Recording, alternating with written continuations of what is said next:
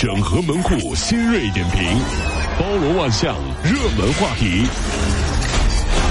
有请陶乐慕容长寿。整合最新城所有的网络热点，关注上班路上朋友们的欢乐心情。这里是陶乐慕容加速度之痛秀。生活当中处处有惊喜，比如下面的这一位先生，在安徽郎溪，赵先生到派出所去报案了。他说：“我自己的账户上莫名其妙就多了五十多万，太吓人！你快点给我查一查怎么回事。民警调查之后发现，这五十多万就是赵先生的钱。不对呀，我不知道我有这笔钱啊！啊，原来这笔钱呢是拆迁补偿款到账了。哎，等等啊！气谁？你们气谁呢？不是赵先生，你是把这事儿忘得一干二净了。但是这钱呢，的的确确是你的拆迁补偿款。你说惊不惊喜？真的是啊！生活当中惊喜和惊吓呀，只有一个语气的差别。比如说，今天是你的生日啊！今天是我们的结婚纪念日啊！嗯，今天是我们相恋第一万三千五百天的纪念日呢！嗯，他就换一种语语气啊，就是惊吓了。我的生日是哪天呢？完了，这这，我们结婚纪念日是哪天？最狠的，这个没有任何预兆啊！你老婆突然间问你，老公，今天是什么日子？完了，完了！我肯很肯定的说，当老婆不这么问你的时候，你完了。你翻白眼儿，你太猝不及防了！哎。再说一个，应该也算是一种惊喜啊！近日，广西南宁有业主投诉，说自己花了二十多万块钱买了一个车位，停车之后发现车的四个门根本就没法打开。哎呀，太窄了啊！他得从天窗爬出来才能回家。哎呀！然后呢？闹心！业主就联系开发商说：“你看这啥车位啊？你给我退换车位。”要退掉了啊！开发商回复说：“流程走完了，税已经报上去了，没法退换。要不这样？”您看能不能转手把它卖了吧？我卖给谁去？我业主表示说会采取一些诉讼方式来解决问题。如果是我，我会怎么办啊？很简单嘛，对不对？上淘宝啊，买东西啊，加装一个传送带。传送带。对对对对，车停完之后再传送回去，是不是？然后再加装一个立体车位，一次就能停两辆车了。另一辆对另一个车位的钱还省下来了，对不对？那开发商肯定不同意，开发商回来说了，你怎么可以胡来呢？就是啊。那你只能说是你们先胡来的呀。是吧？怎么的？进去了我就出不来了，只能从上面爬出来。你这是车位吗？你这是煮螃蟹的锅，你知道吗？从从上面爬出来，我真的是啊！这有时候收到礼物啊是一种惊喜，可是如果你的朋友把你的礼物卖了，你会怎么想？嗯，有网友爆料说，主持人吴昕呢将钟汉良上节目时候送给他的礼物给卖了。哦，照片当中啊，吴昕这个二手转卖平台账号卖了一只穿着婚纱的大熊猫。那么这只大熊猫呢，是钟汉良在参加快本的时候送给吴昕的啊礼物。嗯，当时吴昕特别感动，还说呢，我结婚的时候一定要邀请你。真的是如。戏过了，就是当时很感动。对，吴昕这回来就后悔，这这怎么这是不是是不是有点过过戏 过了？你戏过了你就那是，但是如今他花六十块钱就把这个大熊猫穿着婚纱的熊猫给卖了，所以网友啊纷纷吐槽说这种方法有点不妥。嗯，同时呢也这个引发一些网络的这个探讨。你说说，如果你送的礼物被人卖了，你说你得多生气呀？对，很多朋友都有各自的观点。嗯，其中有一条观点呢，另辟蹊径，让我刮目相看。他提出了一个问题：是不是现在湖南卫视效益不好？大家都卖东西。这主持人吴昕竟然为了六十块钱就开始卖礼物了。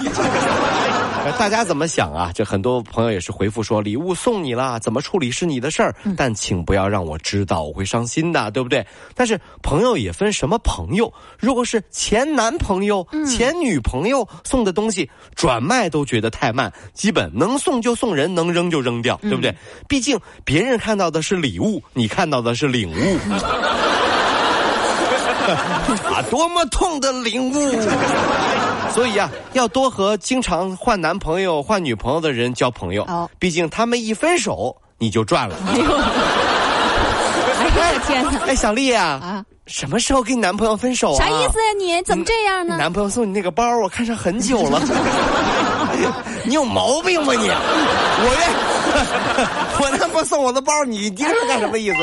这 生活当中啊，要避免不必要的情感啊，就不必要的情感，才能避免不必要的损失。哎，是没错。这个。月初啊，全浙江省多地的火车站。这些场所都出现了一群专门向路人借钱的人，这些的这个标准的话术是这样的啊：说兄弟啊，我们是外来打工的，打工的，现在工作也没找着，钱也花完了，也没钱吃饭了，能不能借个一两百块钱？我们一定会还你。这似曾相识。哎，统一话术。后来呢，经过警方调查，这是一个有组织的团伙，其中有人一周就能收入超过万元，哎呦，并且在老家都盖起了小洋楼。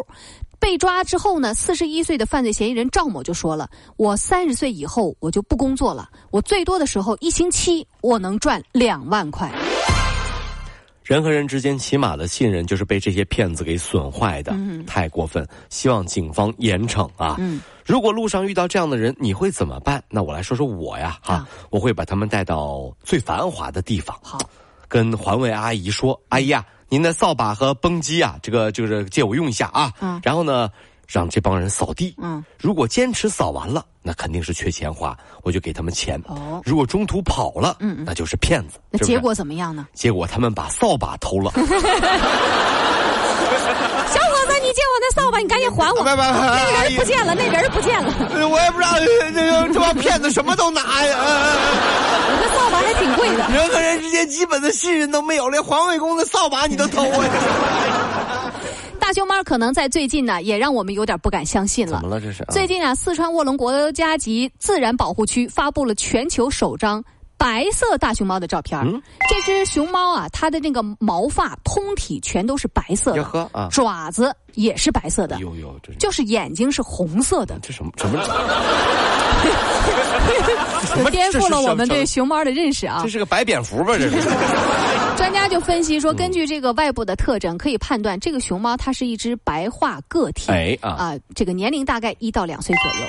很多人说：“天哪，太可爱了吧！是熊猫妈妈没墨了吗？”还有朋友说：“熊猫大哥，你的墨镜呢？”但是忽然一个朋友的留言点醒了我，他说：“为什么大家就没有想过是北极熊来四川过暑假呢？”你们这脑洞开的有点大啊！有没有可能是附近动物园的北极熊走丢了？就这这。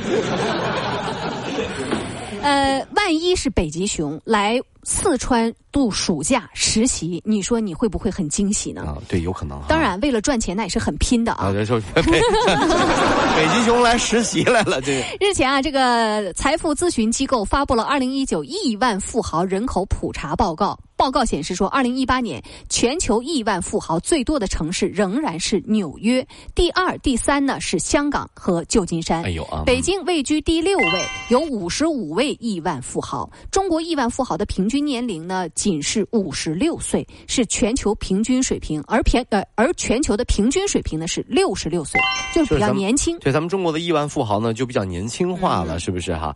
这个怎么讲呢？就是有人问我，你知道钱算是什么东西吗？哎呦，从客观上讲讲呢，就无非是一张比较精致的一张纸，对不对？但从主观上来说呢，钱是我的命。这话倒不假。对对，是吧？那还还有很多朋友都说了，说在人生在世，对不对？有钱的人啊，这个肯定会觉得钱太多没有意义，对他们来说只是个数字，对不对？